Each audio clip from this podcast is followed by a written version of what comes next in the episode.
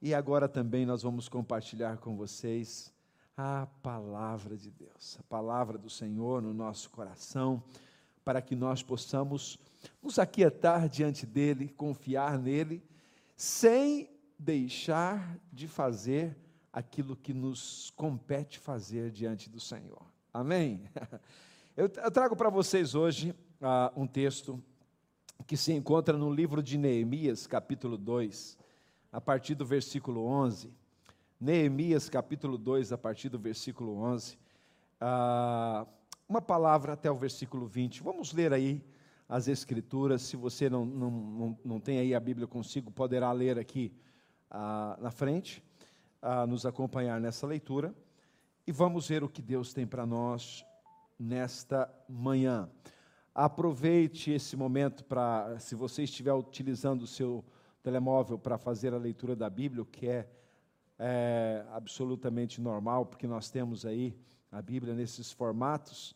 Ah, não deixe de tirar o, o som, né, para ficar em silêncio, para não tocar o telemóvel numa hora é, imprópria e também ah, nós possamos desfrutar deste momento. Vocês que estão em casa, nos acompanhem também nessa leitura de Neemias 2, 11 a 20. Glória a Deus, glória a Deus por esse tempo gostoso. Diz assim: Cheguei a Jerusalém e depois de três dias de permanência ali, saí de noite com alguns dos meus amigos. Eu não havia contado a ninguém o que o meu Deus havia posto no meu coração que eu fizesse por Jerusalém.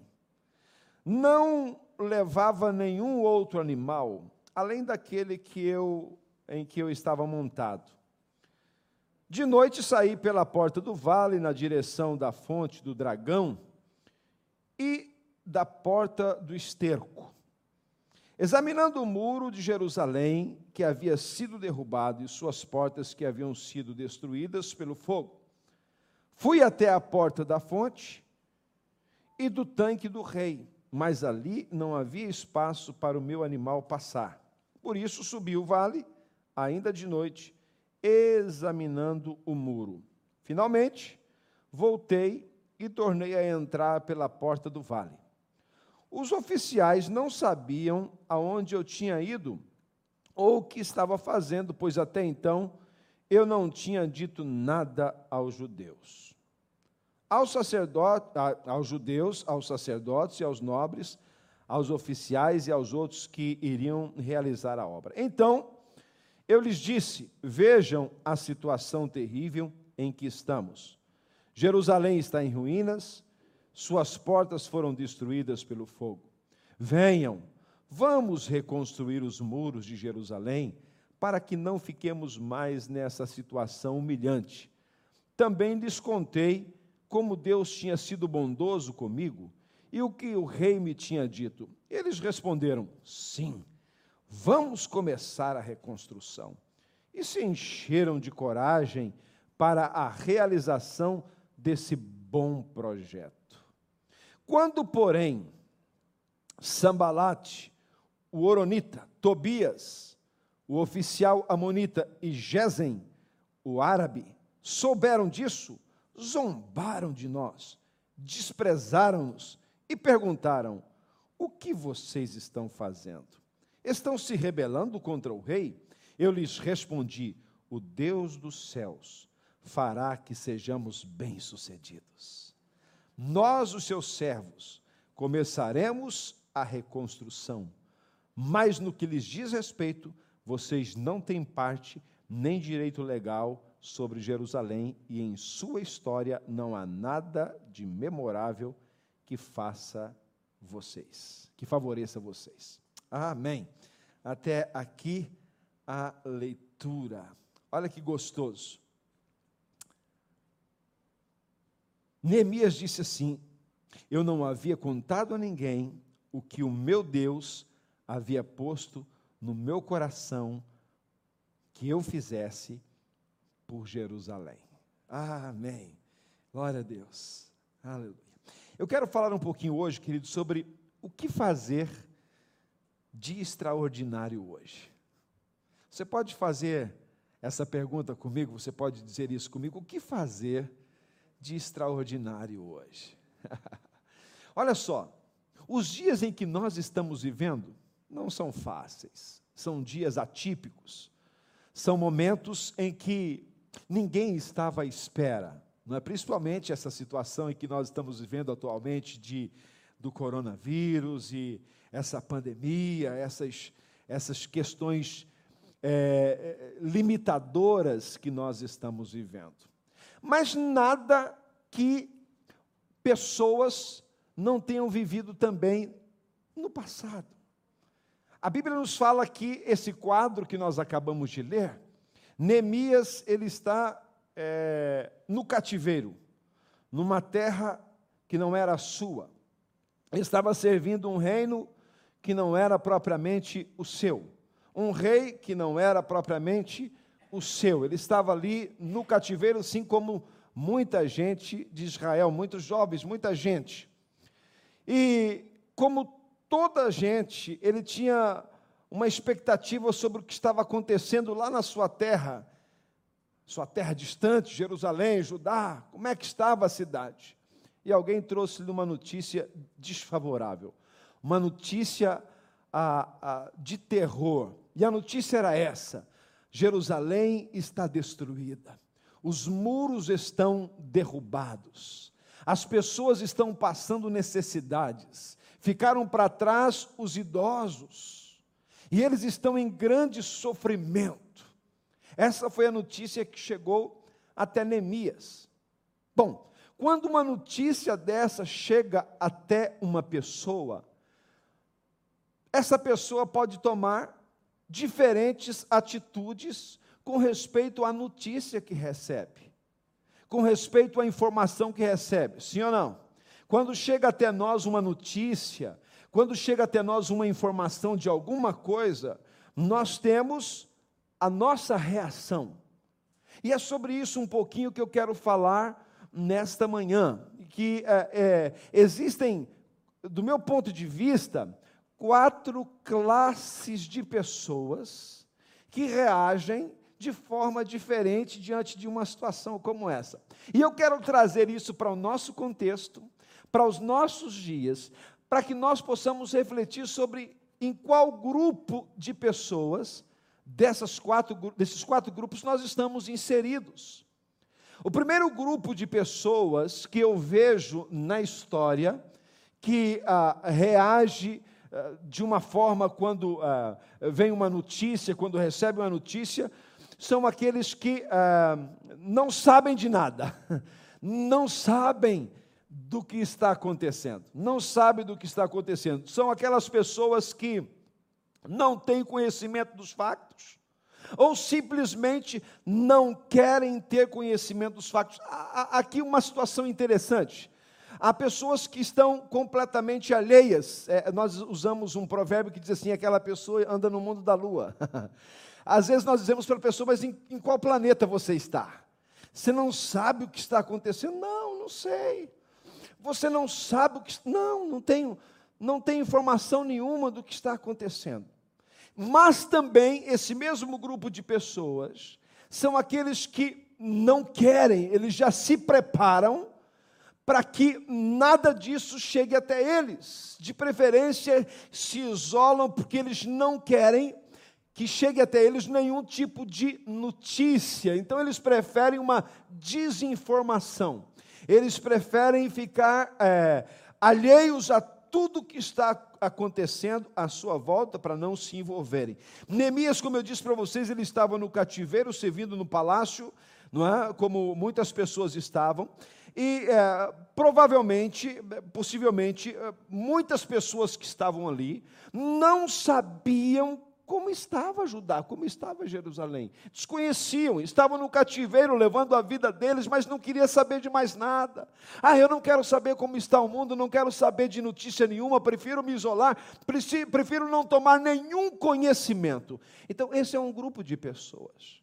É aquele grupo que não sabe o que está acontecendo e nem quer saber do que está acontecendo. Pode ser por ignorância, como eu, eu acabei de dizer, mas pode ser também por opção, é? por opção. Não quero saber, é? como aquele que diz assim, eu não sei, não quero saber e tem raiva de quem sabe. Já ouviram aquela brincadeirinha? Não, é? não, não tenho informação, não quero saber. E é, existe esse, esse, tipo de, esse, esse tipo de pessoa nos nossos dias? Claro que sim. Alguns, como eu já disse, por é, ignorância total. Nós não sabemos. Ele está uh, vivendo noutro, noutro mundo, noutro quadro, noutra situação. Mas existe também um segundo grupo de pessoas. São aquelas pessoas que estão assistindo ao que está acontecendo. Uns não sabem, os outros estão de bancada. Eles só assistem àquilo que está acontecendo. São aquelas pessoas que não querem se envolver. Elas veem, contemplam, tomam conhecimento, assistem, mas não querem nenhum envolvimento. Muitas vezes, essas pessoas são aquelas que veem as, a, a, as pessoas sofrendo ao seu lado, mas elas não querem se envolver, não querem estender a mão, não querem se preocupar, não querem, como diz a Bíblia, carregar as cargas uns dos outros estão apenas na expectativa. Oh, deixa eu ver como, como, como está para continuar vendo como é que fica isso aí, né? Para ver como é que vai ser esse processo. E ele fica lá na bancada, não se preocupa, não é nada com ele, não tem nenhum interesse de desenvolvimento. São pessoas que não querem compromisso, são pessoas que não vestem a camisa, a camisola, são pessoas que não, não, não são linha de frente, não querem ser, então ficam na expectativa. Nós temos pessoas assim nos nossos dias, não é? Na, às vezes no trabalho, é? Às vezes numa situação em que a, a, está complicado e ele não quer saber, isso não é comigo.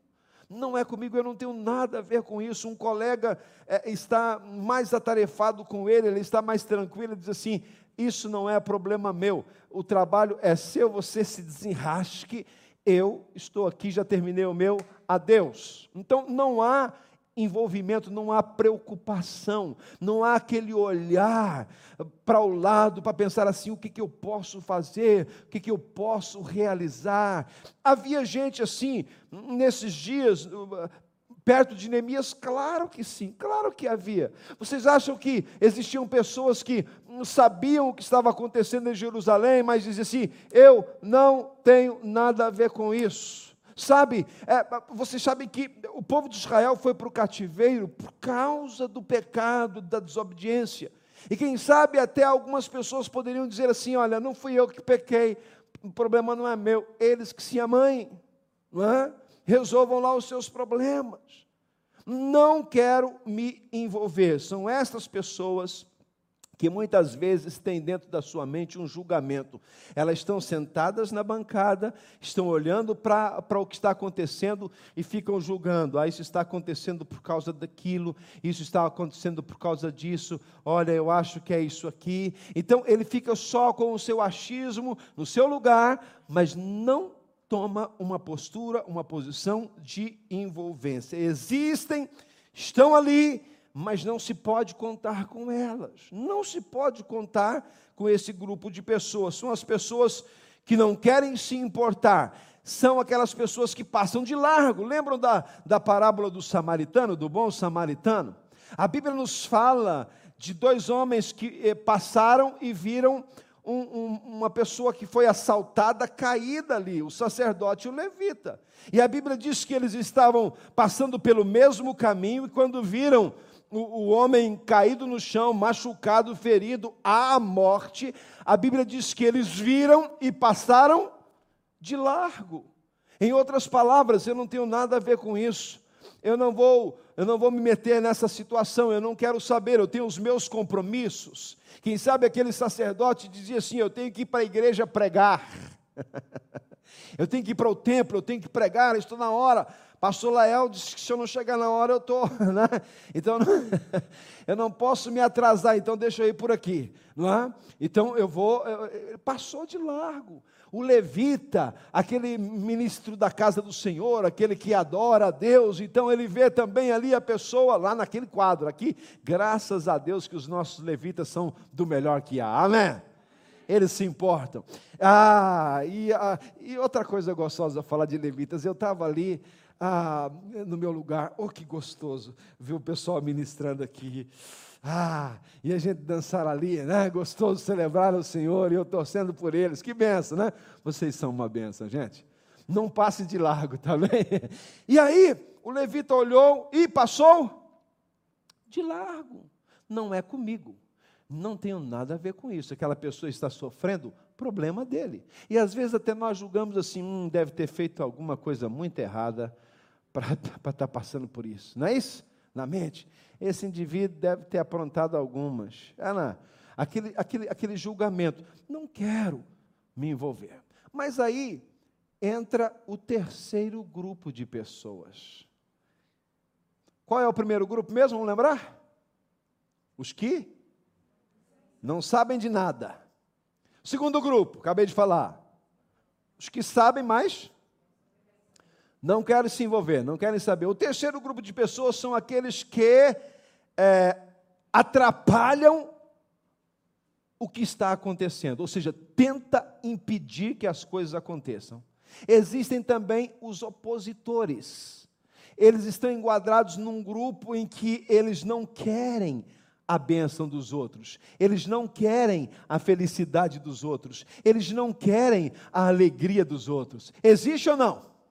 Neemias, Neemias, eu vou, vou voltar aqui um pouco ao texto, mas a Bíblia diz que ele recebeu uma, uma palavra de Deus.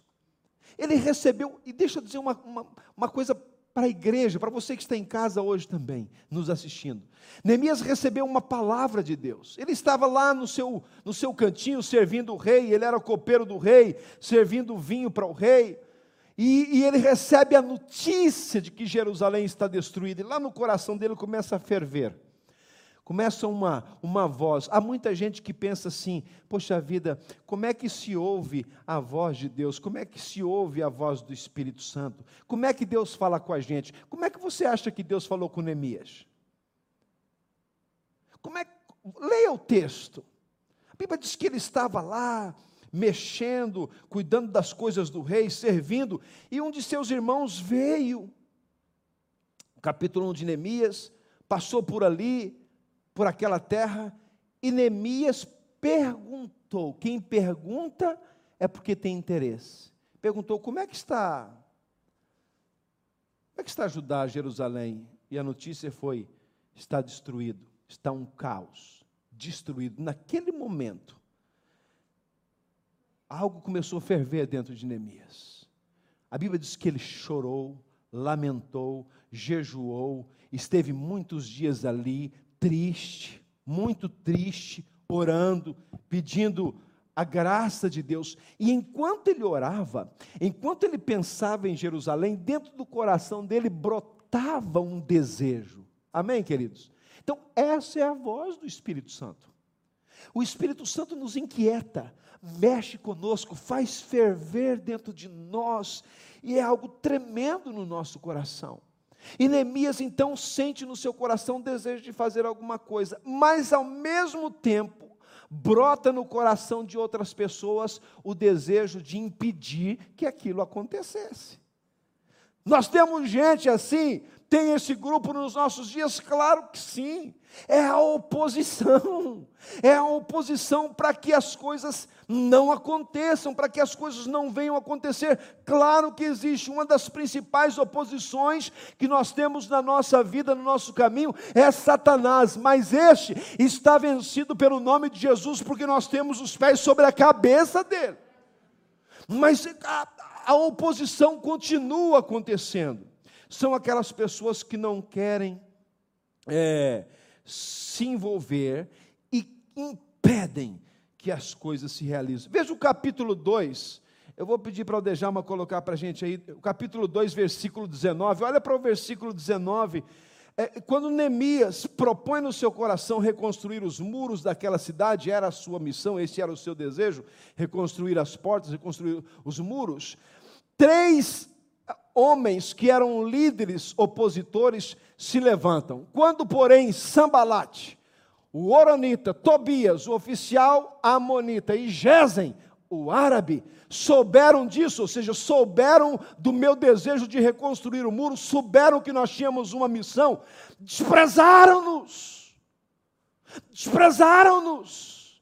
Sabe o que significa isso? Que ele significa assim: ei, o que, é que esse pessoal está pensando que vai fazer? Eles acham que são capazes, eles acham que têm condição, estão se rebelando contra o rei.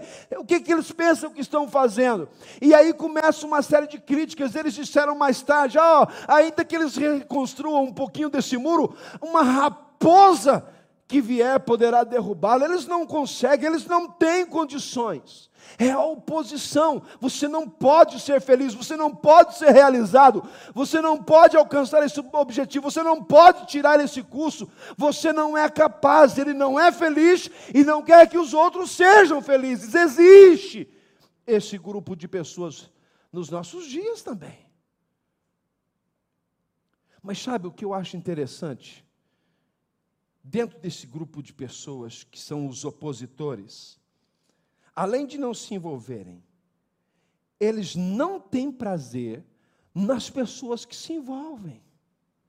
Ah, por que você vai fazer isso? Ah, por que você está envolvido nisso? Você está perdendo seu tempo. Ah, deixa disso, deixa que os outros fazem. Deixa para lá. Não se meta nisso, não. Você, não, isso não vai dar certo. São aquelas pessoas que estão sempre te puxando para trás, sempre tentando que não avances, que não sonhes. Não é? Neemias tinha um sonho. Ele tinha algo que Deus colocou no seu coração, ele sabia disso. Nós lemos no texto, ele disse assim: Deus colocou isso no meu coração. E ele demorou, passou o tempo, depois que ele olhou tudo que ele contou para os líderes de Judá, o que Deus havia colocado no seu coração, e as pessoas disseram: Pá, vamos lá, vamos juntos, estamos juntos contigo, vamos lá reconstruir.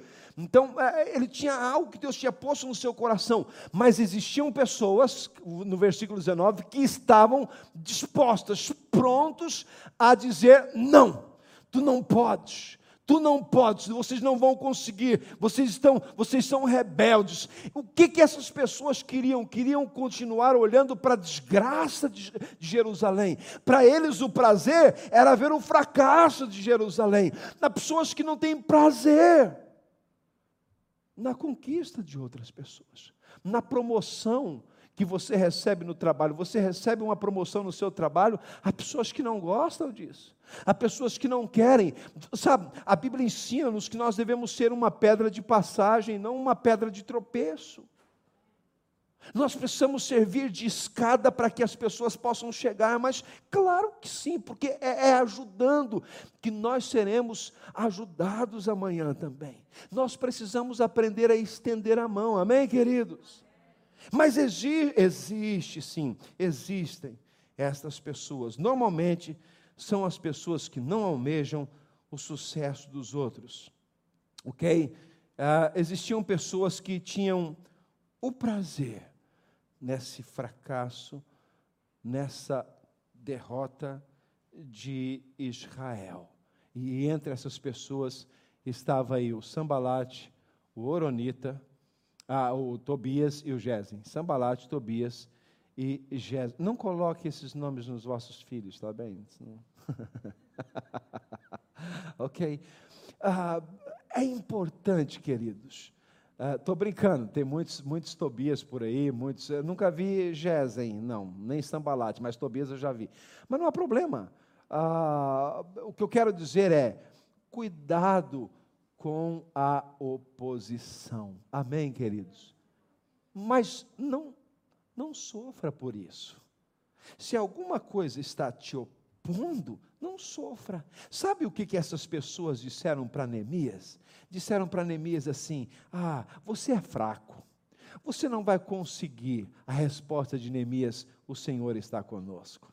Nós vamos conseguir.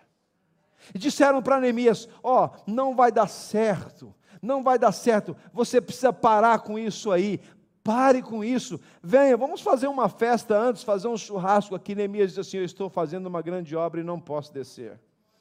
Depois eles ainda mandaram uma notícia, e sabe qual é a grande obra que Neemias estava fazendo? O que Deus mandou fazer. Sabe o que nós estamos fazendo aqui em Cova da Piedade, em Portugal? O que Deus mandou fazer. Deus nos mandou pregar a palavra, fazer essa obra, e ela vai continuar até o fim. Amém. Ela vai prosseguir. Nos dias de Jesus haviam opositores ao ministério de Jesus? Sim. Inclusive líderes religiosos se opondo, não pode. Eles se opus, opuseram até o ponto de matar Jesus. Mas a obra prosseguiu e ela existe até hoje para a glória do Senhor. Porque Deus, a porta que Ele abre, ninguém pode fechar, ninguém pode impedir isso na sua vida, a não ser você mesmo. Não aceite isso em você. Aí eles se reuniram e disseram: Vamos guerrear. Juntaram uns homens e disseram: Nós vamos lá, vamos invadir a Jerusalém, vamos parar a reconstrução. Neemias pegou os seus homens, colocou espada nas mãos, colocou ferramenta nas mãos e disse assim: Gente, nós vamos trabalhar e guerrear se for possível, mas essa obra não vai parar. Sabe, nós precisamos ser enérgicos quanto àqueles que se opõem ao projeto de Deus na nossa vida. Não aceite outra coisa que não seja a vontade de Deus que se cumpra na sua vida. E quem sabe a vontade de Deus para ti é Ele você. Não permita que alguém te impeça de fazer o que Deus te mandou fazer. Seja por por palavras, por comportamentos, por atitudes. Deixa Deus fazer. Deixa Deus realizar. Às vezes nós precisamos ser duros. Às vezes nós precisamos ser firmes. E sabe, quando nós somos firmes no projeto, Deus pode salvar até as pessoas que estão à nossa volta. Eu conheço a história de um pastor, ele é vivo até hoje, e ele estava no início do seu ministério, num lugar muito difícil. E uns indivíduos da cidade entenderam que deveriam atrapalhar os cultos daquela igreja. Sabe o que, eles faziam na hora dos cultos? Eles iam para um monte que tinha ali perto, pegavam em pedras e começavam a atingir o telhado do templo. Pá! As pedras caíam lá dentro, acertavam nas pessoas. Era a maior confusão. Mas como isso não atrapalhou o culto, é, o povo continuava fervoroso, eles mudaram de estratégia, mais ou menos como Tobias de Sambalat e Gesem. Sabe o que eles fizeram? Eles iam, iam para o culto, eh, entravam no templo, levavam beatas de cigarro no bolso, aí chegavam lá e sentavam perto das pessoas, principalmente das mulheres, e aí quando chegava na hora do culto, eles pegavam a beata, colocavam no bolso das irmãs, uh, e depois chegava o pastor e dizia, ó oh, pastor, a irmã está fumando, aquela irmã ali não é confiável não. E riam, e iam embora e tal e faziam de tudo e mais alguma coisa para atrapalhar o culto. E um dia o pastor disse assim, e, e olha engraçado, eram três, era o Tobias, o Sambalat e o Gesem. E esse pastor, ele, ele, era um bocado invocado, e ele disse assim, eu tenho que resolver. Ele, ele, ele tentou de tudo, ele tentou falar com as pessoas, tentou é, fazer tudo o que pudesse para resolver aquele problema. Não conseguia, e a situação estava cada vez pior. Ele disse assim: Eu vou resolver isso de outra forma. Ele um dia chegou, terminou o culto, as pessoas estavam lá, ele saiu primeiro, sabia por onde os rapazes passavam, numa estradinha, foi lá e esperou-os. Você já está imaginando o que, que aconteceu, né? O homem era muito bom de artes marciais, um pastor top, né? E ele disse assim: Hoje nós vamos resolver esse problema hoje. Por que, que vocês continuam fazendo isso lá no templo? Por que, que vocês propuseram no coração e disseram assim: Nós não gostamos de crente, não gostamos de vocês, e nós vamos acabar com isso. Olha, hoje vamos acabar contigo também, pastor. Pronto. Foi a, o argumento para eles levarem a maior tarefa da vida deles. Os três apanharam, apanharam, apanharam, apanharam, até ficarem ali de rastros. E alguém disse, mas isso é violência, pastor. Olha, isso é problema daquele pastor com as pessoas, está bem? Não fui. Olha, não quero me envolver, está vendo a história? É? Mas foi uma, a forma como ele resolveu o problema. Sabe o que, que aconteceu? Passou uma semana, um daqueles rapazes entrou no templo, mas ele não entrou para fazer confusão, nem para levar beatas, para colocar no bolso das irmãs. Ele entrou para aceitar Jesus como Salvador. E aceitou Jesus e foi batizado e tornou-se um cristão naquele lugar. Sabe qual foi o argumento dele para aceitar Jesus? Sabe o que, que ele disse? Ele disse assim: Eu precisei apanhar para ver a verdade. E agora, como é que você explica isso? Às vezes nós precisamos ser enérgicos, firmes com a oposição. Às vezes nós precisamos ignorar. Às vezes nós precisamos orar e deixar Deus agir. Existem muitas formas, amém, queridos? Agora não vão sair por aí dizendo, pastor, senhor mandou cercar o pessoal na esquina. É, e, né? Nada disso, gente. Vocês não saem daqui com essa, com essa ideia minha, não. Então, ore a Deus, Deus vai dar estratégia. Deus vai te dar sabedoria como resolver o negócio. Amém? Estamos juntos, queridos? Primeiro grupo de pessoas são aqueles que não sabem de nada. Segundo grupo de pessoas são aqueles que sabem, mas não querem saber, não querem se envolver, não, não estão na bancada, não é só assistindo. Terceiro grupo de pessoas são aqueles que sabem, não quer que aconteça, são opositores. Não vai dar certo, não vai funcionar. E às vezes eles não dizem, mas fica torcendo. Hum, tomara que não dê certo. Tomara que não funcione. Poxa vida, por quê? Porque ele não eu. por que ele não eu? Sabe, o Tobias, o Sambalat e o Gesem, eles queriam protagonismo, eles queriam continuar sendo ali, não é? porque Jerusalém destruída era a glória desses opositores. A Bíblia diz que Jerusalém virou chacota, subiu, todo mundo que passava dizia, oh, cidade destruída, sem muros, né? que vergonha. Era isso que eles queriam. E é isso que o inimigo às vezes quer na vida das pessoas. O maior opositor do cristão que é Satanás. E ele tem os seus agentes para tentar que você também não alcance, não se reconstrua, não se levante. Às vezes, uma pessoa, quando está lá embaixo, os outros, oh, é, que legal, né? Ainda bem, antes, antes ele do que eu. A gente assim, mas no nome de Jesus, o Senhor te chamou para ser um vencedor, não é? E para e, e conquistar. Então, não dê lugar a esse argumento. O quarto e último grupo de pessoas são aqueles que fazem acontecer. Amém! E sabe onde está esse grupo? Está aqui nessa manhã, amém? Você pode dar um aplauso para você mesmo? uh! Aleluia!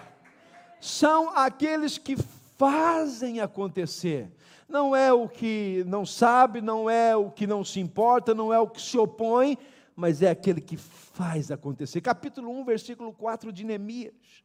Olhe para lá o capítulo 1, versículo 4. Quando ouvi essas palavras, Neemias está dizendo isso. Quando eu ouvi quais palavras? As palavras do irmão que veio e disse assim: Jerusalém está destruída, está desfeita, está um caos, está tá, tá ruim. Quando ouvi estas coisas, sentei-me, chorei, passei dias lamentando-me, jejuando e orando ao Deus dos céus. Uma das primeiras atitudes de uma pessoa que faz acontecer é orar, querido. Amém. Amém. Quando você ouve falar de alguma coisa que não está bem, a primeira atitude da pessoa que quer que aconteça alguma coisa é orar. Quando você ora, acontece algo sobrenatural. Às vezes nós estamos orando e dizendo: Senhor, faz um milagre ali. E o Senhor se levanta e diz: Filho, tu és o milagre que eu tenho para ali. Amém. Ele coloca no seu coração. A Bíblia nos fala, lá em Isaías capítulo 6, que ah, Israel estava de novo em dificuldade, no ano da morte do rei Uzias, ninguém estava no trono, Isaías vai orar, e ele começa a orar, e ele vê a glória do Senhor, e de repente ele vê a glória do Senhor, e ele escuta uma, escuta uma voz dizendo: A quem enviarei? Quem há de ir por nós?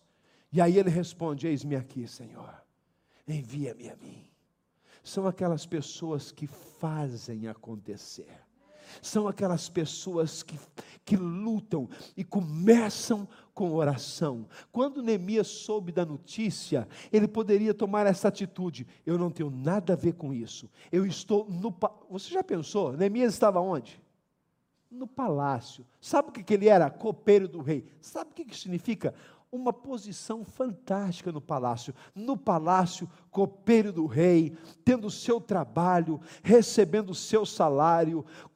Quem é que todos os dias estava cara a cara com o rei, privilégio que poucas pessoas tinham? Neemias, ele podia dizer assim: Eu não tenho nada a ver com aquele povo, eu vou construir a minha vida, vou construir o meu futuro, eu não quero saber disso. Mas quando ele soube de Jerusalém, ele sentou, lamentou, chorou por vários dias e falou com Deus. Gente, essa é a atitude de uma pessoa que tem um coração envolvente, que se preocupa, que quer fazer acontecer. Ele começa orando. São aquelas pessoas que sentem compromisso, que são aquelas pessoas que choram pela causa. Eu não sei quantas vezes você vê uma situação e fica assim, impávido e sereno. Quando muitas vezes dentro de nós está fervendo uma lágrima por uma situação, e nós não descansamos até ver aquilo resolvido. Um dia, eu estava vindo da igreja, era uma adolescente. Muita chuva, torrencial. Estava vindo a pé, eram muitos quilômetros. Um pedaço de autocarro e um pedaço a pé. Muita chuva. A enxurrada arrastavam as coisas pelas ruas. E já não muito longe da minha casa, estava vindo com outro moço cristão, ou que se dizia cristão. Ah, e ele estava vindo, era um, um vizinho. Ah, e nós estávamos passando por uma rua de terra, e a enxurrada estava descendo de um monte, e havia uma família que estava dormindo debaixo de uma, de uma lona, de um barraco feito por uns paus de bambu. E quando eu passei eu vi aquela família, eu fiquei assim, meu Deus, que situação. O homem estava sentado num lugar, a enxurrada passando por cima das pernas dele a sua esposa estava deitada num colchão de espuma, sem nada por cima, grávida, nos, nos últimos dias, a enxurrada passando por cima dela. E o filho, uma criança, amarrado numa cordinha nos pés, amarrado no, no, na estaca da barraca, para não fugir, não sei o quê, é, e preso naquela enxurrada. E nós estávamos passando, e eu estava passando, vindo do templo da igreja, como o sacerdote o levita, e olhei aquele quadro e falei: Meu Deus,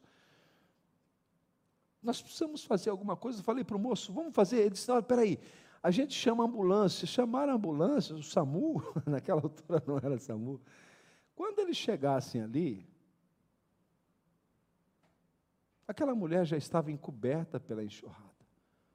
Eu falei, vamos fazer alguma coisa. E a primeira coisa que me veio ao coração é: ore. E sabe, queridos, quando eu comecei a orar, aquela mulher tinha hipótese de ficar em pé? Tinha. Ela tinha hipótese de sair daquele lugar? Tinha, mas ela estava possessa, endemoniada. E sabe qual era o objetivo do demônio? Matar a ela e o bebê na sua barriga afogado naquela água. Eu estava vindo do templo, adolescente, olhei para aquilo e comecei a orar demônio se manifesta na vida dela e o objetivo era matar. Veja a oposição, destruir, ver a desgraça dos outros. Falei, não, essa mulher vai sair daqui. Oramos, falei para o rapaz, vamos orar. Ele, não, ele tinha medo de oração, ele falou, não, vamos chamar a ambulância. falei, vamos orar, caramba. Fica pelo menos perto de mim aqui. Subiu, sabe, aquela unção de Neemias? Se você não quer orar, fica aí perto, pelo menos. Orei, Peguei na mulher, coloquei sentado, peguei naquela criança, peguei naquele pai disse assim: vocês precisam de um médico.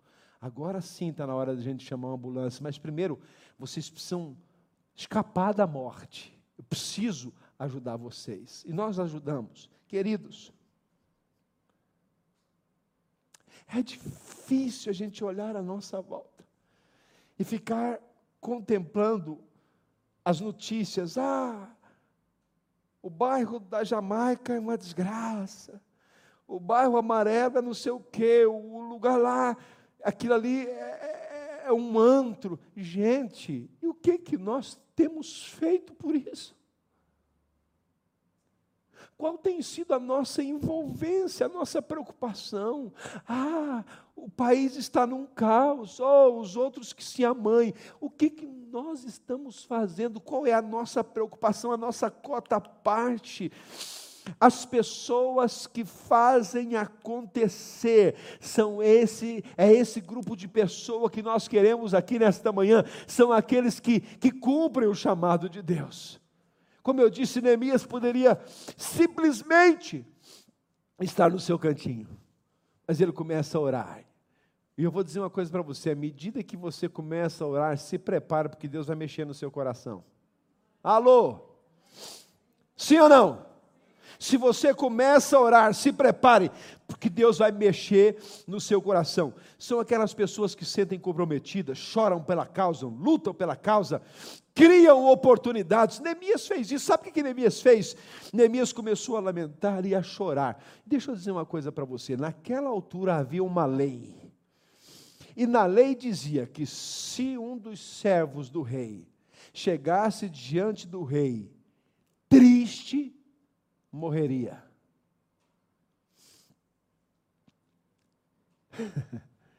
e naquele dia, Neemias pegou o copo, o vinho, e foi levar até o rei. E quando ele chegou lá, o rei perguntou assim: Neemias, eu nunca te vi triste antes. Por que, que você está triste hoje? Duas coisas: ou morrer, ou viver pela causa.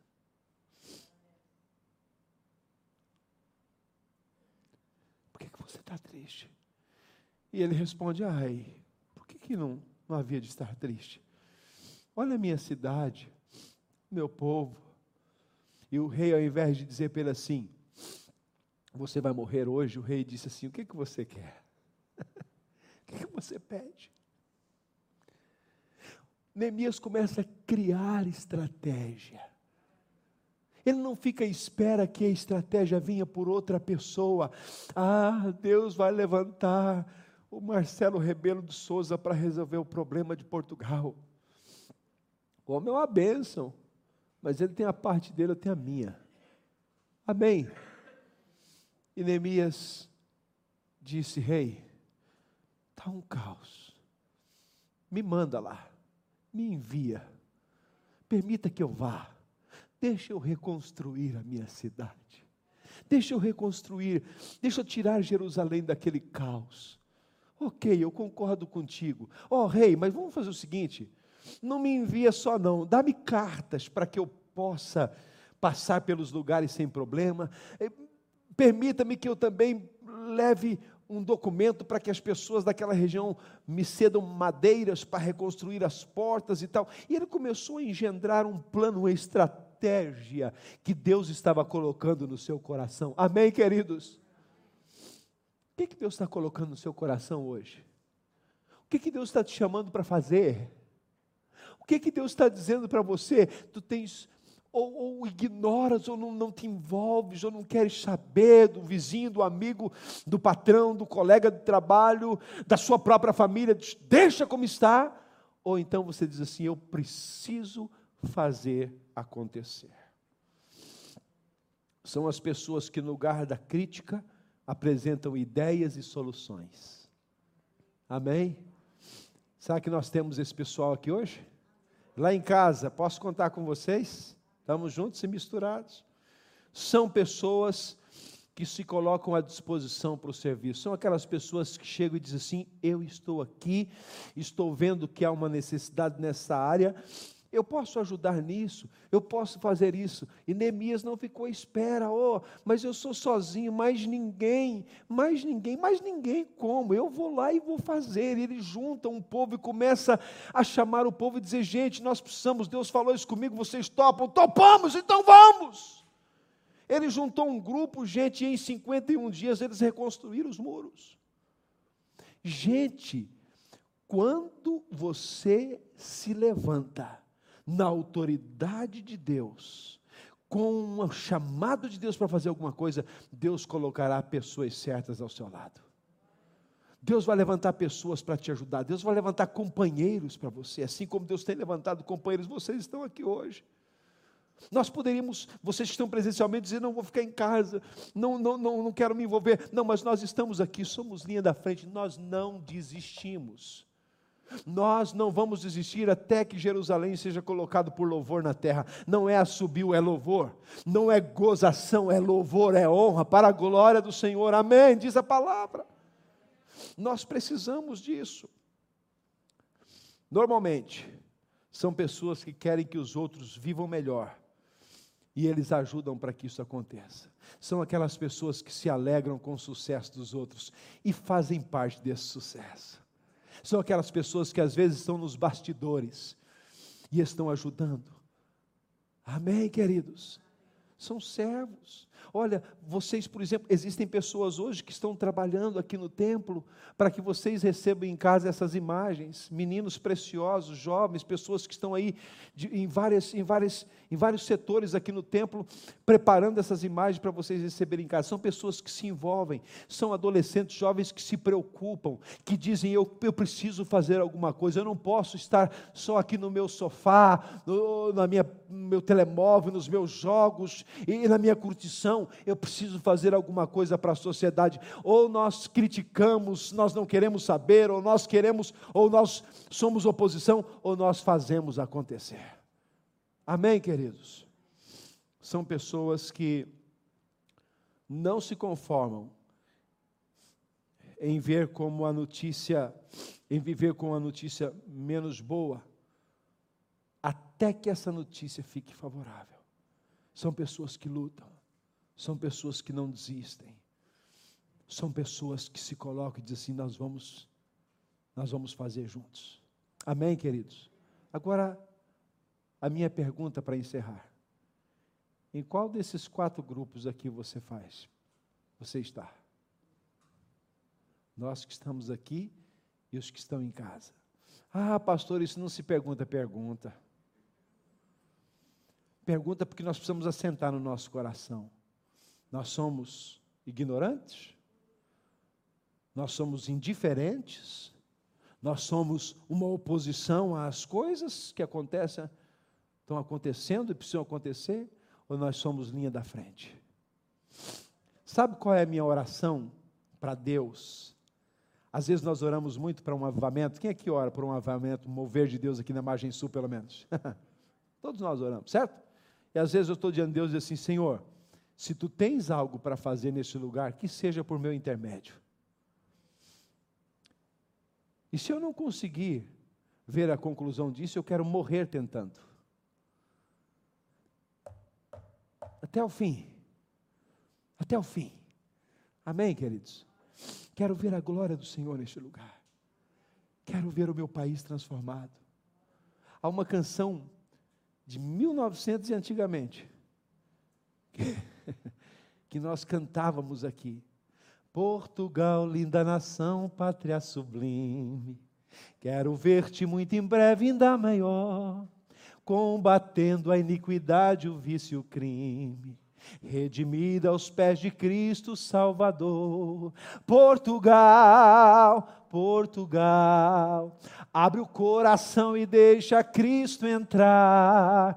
Portugal, Portugal, o Evangelho de Jesus te quer salvar. Não te peço, meu Senhor, poder, riquezas, nem as glórias deste mundo de ilusão, mas eu quero ver de Cristo a beleza nesta pátria em pelo menos um milhão. 10% da população para a CCR, o que, que vocês acham?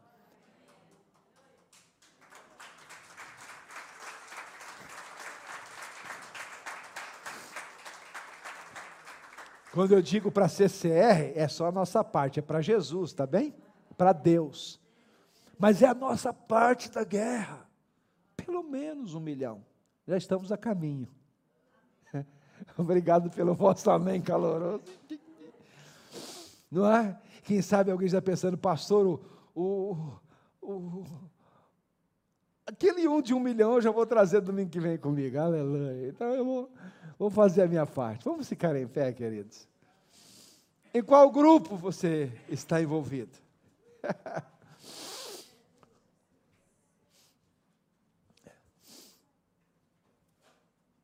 Como é que está Jerusalém? perguntou Neemias.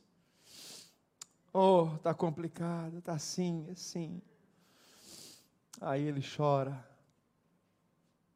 prostra-se, lamenta, lamenta. Ele lamentou, disse assim: Ah, Deus, que coisa, por quê? Isso não pode ficar assim. Começa a ferver dentro dele. Quem sabe alguma coisa está fervendo dentro de você aí hoje pela manhã, sim ou não? A gente tem feito vários desafios. Esses dias fomos para a rua distribuir comida, alimentos, né? Roupas.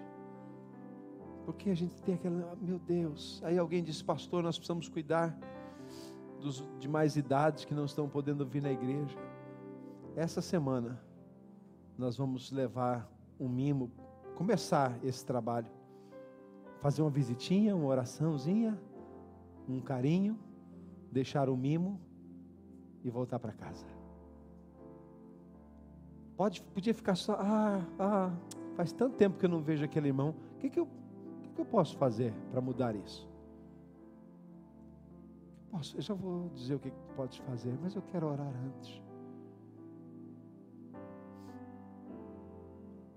Sabe, muitas vezes nós cantamos, né, pastor Léo, eis-me aqui, eis-me aqui, eu estou aqui, a gente entrega, a gente diz, a gente fala.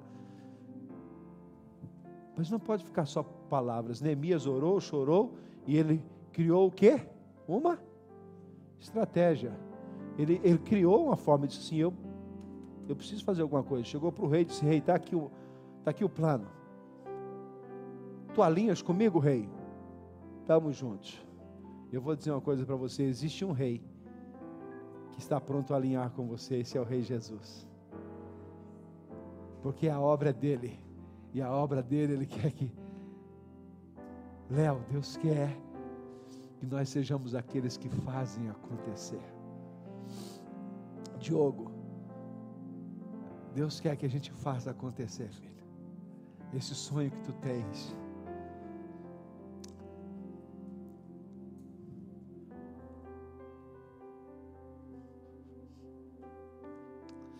Deus fala ao meu coração que existem pessoas aqui nesta manhã, que você tem sonhos, mas muitas vezes você sofreu, digamos assim, o bullying da oposição, dizendo: não consegues, não vai dar, não podes. Muitas vezes pessoas que não acreditam, eu quero orar por ti.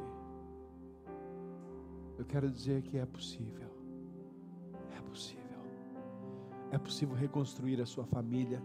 É possível reconstruir os muros. É possível reconstruir sua casa, os teus sonhos. É possível mudar a história de um lugar. Estamos juntos? Vocês acreditam nisso? Acreditam nessa palavra? que fazer de extraordinário hoje? Faça parte do quarto grupo, daqueles que fazem acontecer. O que, que eu posso fazer? Sabe, pastor Léo, eu estava orando essa semana e, e muitas vezes a gente se reúne, conversa. Nós, e às vezes líderes, às vezes nós temos no nosso coração e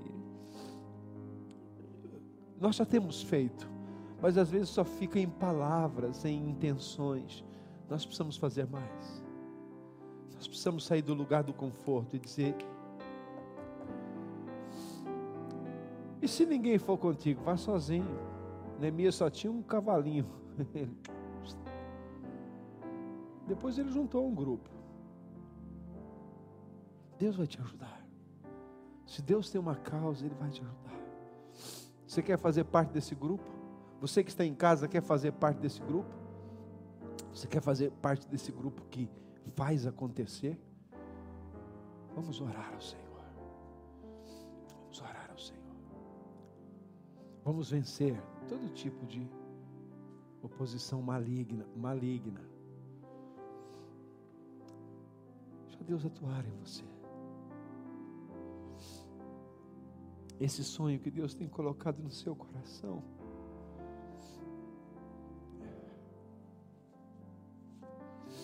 Sabe, às vezes, a oposição está dentro de nós mesmos. Às vezes a oposição está dentro de nós mesmos.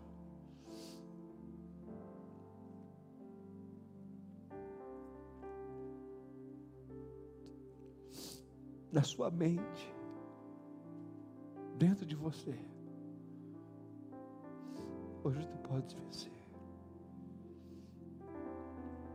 Hoje tu podes vencer. Nós vamos ser breves nessa parte final. Eu quero convidar os meninos da, do louvor para subirem. Enquanto eles estão vindo, eu quero te convidar, você que está aí no seu lugar, põe a mão no seu coraçãozinho. Se você deseja, você que está em casa também, põe a sua mãozinha no seu coração. Se tu desejas fazer acontecer, tu podes dizer nesta manhã, Senhor, eis-me aqui. Eu não quero ser ignorante, eu não quero ser indiferente, eu não quero ser opositor ao que está acontecendo à minha volta. Eu preciso. E sabe, Deus deu-me essa palavra porque às vezes nós ficamos apáticos, ou indiferentes, ou, ou até na oposição sobre esse tempo que nós estamos vivendo, esse tempo tão diferente, esse tempo tão único. Mas nós precisamos fazer alguma coisa. Precisamos fazer alguma coisa pelo nosso bairro, pela nossa cidade.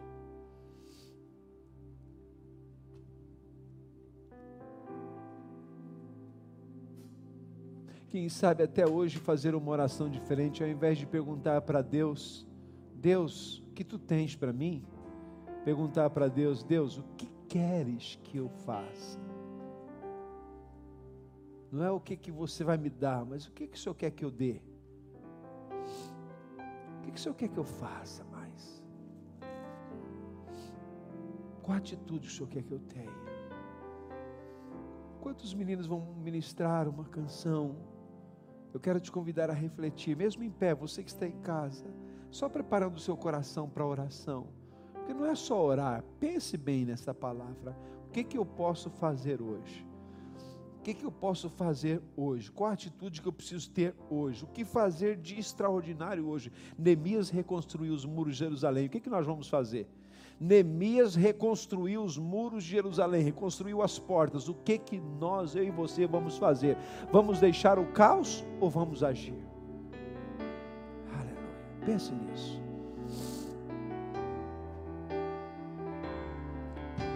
Senhor meu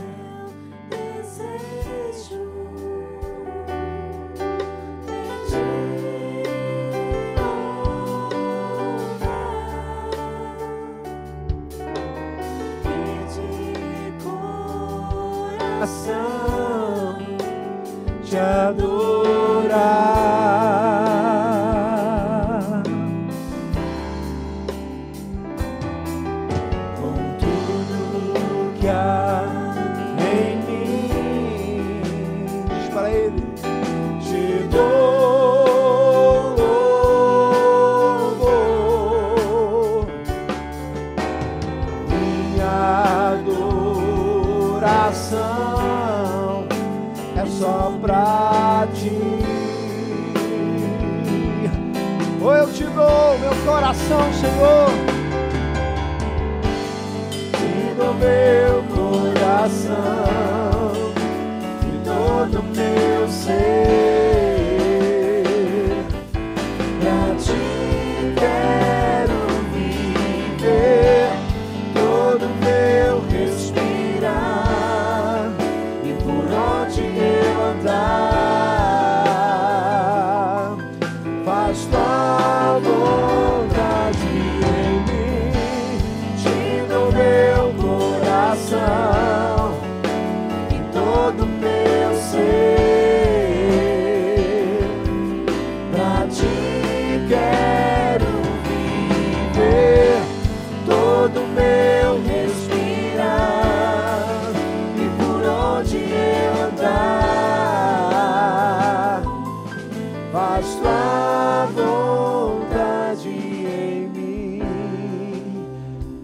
Pode dizer isso com as suas próprias palavras agora, Deus, faz tua vontade em mim.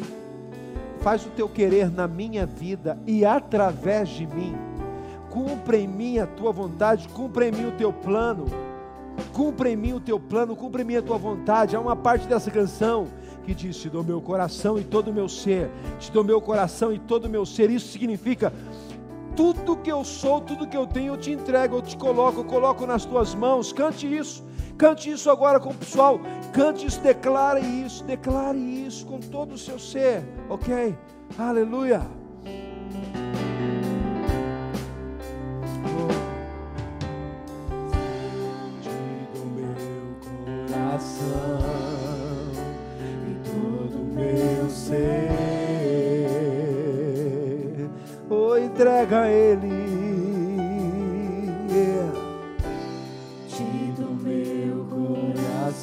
Isso é uma oração, querido. Todo meu ser. Entrega para Ele o seu coração. Diga isso mais uma vez. Oh, te dou meu coração e todo meu ser.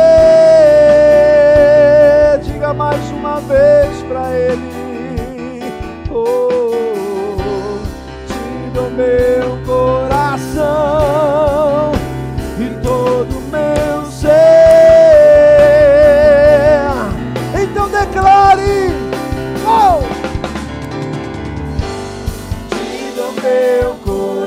coração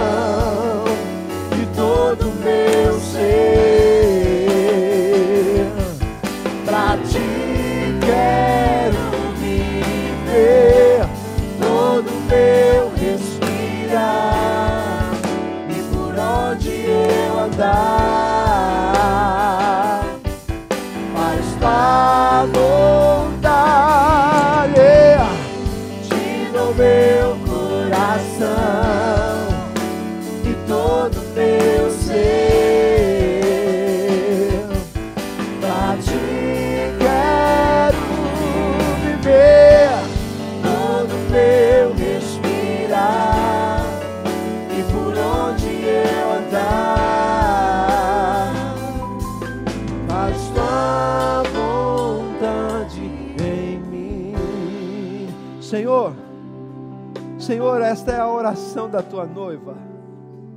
Esse é o clamor da tua noiva nesta manhã, Senhor. Senhor, nós estamos aqui neste momento não para ficarmos em expectativa apenas, não apenas para pensarmos no que está acontecendo, mas nós queremos nos envolver. Toma o nosso coração, toma o nosso ser, olha para nós, Senhor, e vê que nós estamos aqui dizendo: conte conosco. Deus, em nome de Jesus, nesta manhã, toque no coração das pessoas que estão aqui, que estão em casa nos assistindo. Senhor, quantas pessoas estão ignorantes ao que está acontecendo ou estão apenas passando de largo, há outros que se opõem, mas nós estamos aqui hoje no nome de Jesus. No nome de Jesus, eu oro, Senhor, nesta hora, para que tu nos ajudes, para que tu nos ajudes na envolvência. Eu preciso, Senhor, eu quero jamais, jamais eu quero estar na oposição à tua vontade, na oposição ao teu reino. Nós sabemos, ó Pai amado, que o opositor é anticristo, é ante a tua vontade, é ante os teus planos, mas nós estamos aqui para estar na frente. Usa-nos, coloca-nos, ó Deus amado, assim que nós ouvimos a tua voz, estamos aqui para dizer: Eis-nos aqui. Nós queremos fazer acontecer, queremos ser criativos aqui no nosso trabalho, em casa, na família, na escola, ó Deus, no bairro onde nós estamos, nas atividades da tua casa. Nós queremos te servir, Senhor. Dá-nos graça para sermos linha da frente, Senhor, para dizer: Senhor, eis-me aqui. Não quero apenas, Senhor amado, pertencer, mas eu quero me envolver.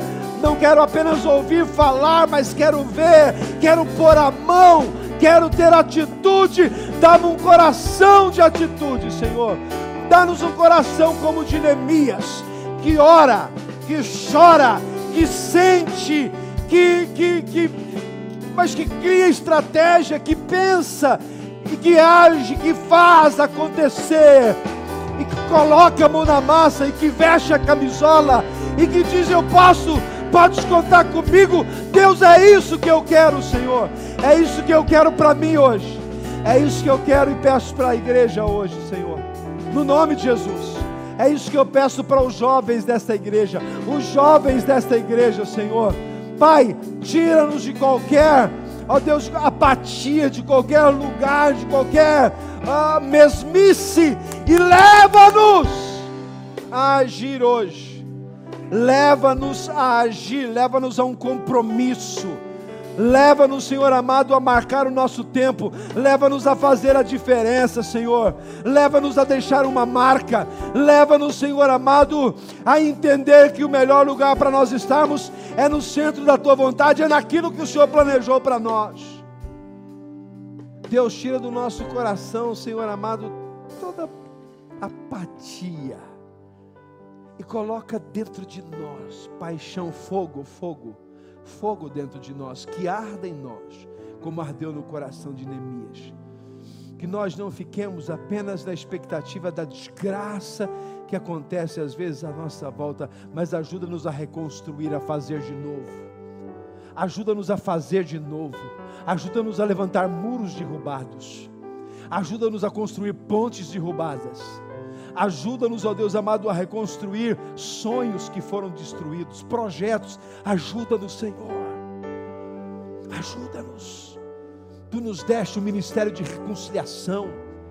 Tu nos deste, ó Deus amado, a graça de podermos estender a mão.